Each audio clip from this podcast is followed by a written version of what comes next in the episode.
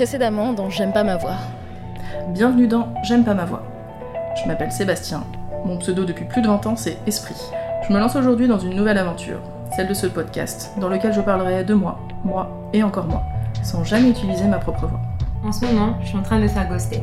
Donc oui, je le redis, ça fait chier. Est-ce trop demandé d'avoir au moins un message disant Au fait, je ne veux plus te parler?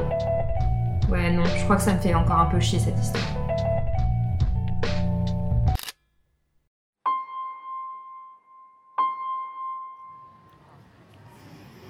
Il n'y a pas très longtemps, à l'anniversaire d'une amie proche, j'ai rencontré tout un tas de nouvelles personnes avec qui j'ai passé un très bon moment. Bien sûr, après, on s'est pratiquement tous ajoutés sur Facebook, en se disant qu'il faudrait trop qu'on fasse des trucs ensemble plus tard. Et ça va jusqu'à présent, même quelques semaines après, je me souviens de tout le monde.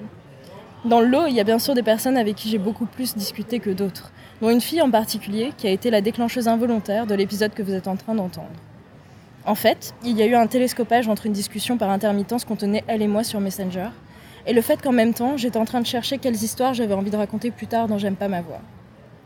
Et donc voilà, plus on parlait, elle et moi, de tout et de rien, plus je plongeais en parallèle dans mes souvenirs et mes traumatismes d'adolescence pour y trouver un des moments particuliers qui font encore de moi ce que je suis aujourd'hui.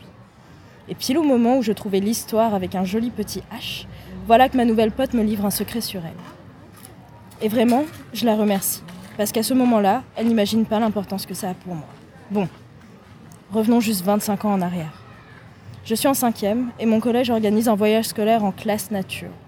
On vient d'arriver au gîte et les profs qui nous accompagnent nous donnent l'ordre d'aller dans nos chambres, de ranger nos affaires et de pas traîner dans les couloirs. Bon, personnellement, on me dit un truc, j'écoute. Je suis pas du genre à chercher les emmerdes. Je suis donc dans une chambre de garçons. On est quatre. Il y en a un qui dit Bon, on va dans la chambre des filles. Et les deux autres qui disent Ok.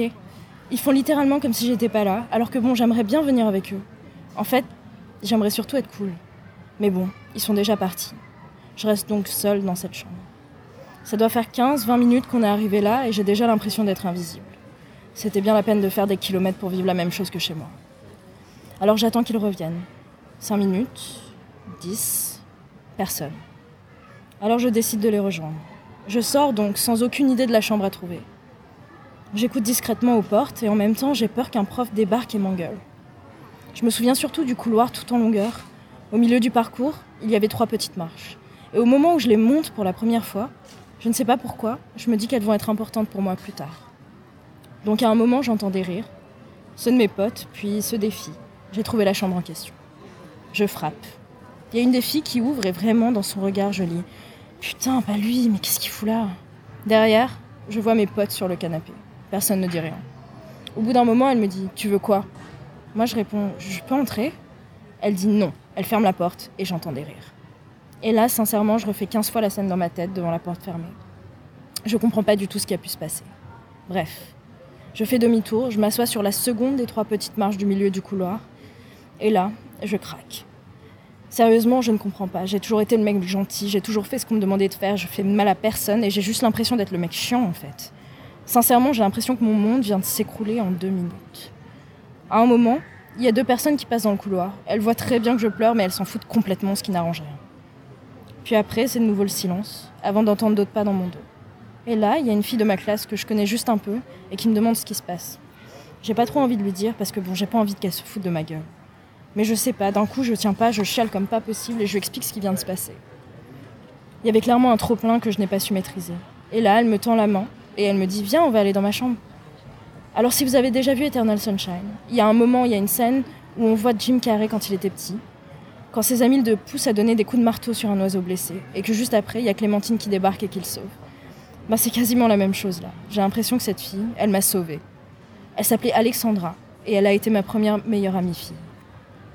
Pendant tout le séjour, on a passé pratiquement toutes nos journées ensemble, on a parlé de plein de trucs, et elle m'a confié des choses très intimes, parce qu'elle me disait qu'elle avait confiance en moi. Et ça, juste ça, ça m'a boosté comme pas possible et ça me booste encore aujourd'hui. J'avais plus forcément envie d'être la personne la plus cool de ma classe. Bon, si, un peu quand même. Mais j'avais aussi envie qu'on me fasse confiance et qu'on me dise des secrets. Si bien qu'aujourd'hui, quand une fille me dit des choses qu'elle ne dit pas à tout le monde, ben, je repense souvent à Alexandra et à cette porte fermée.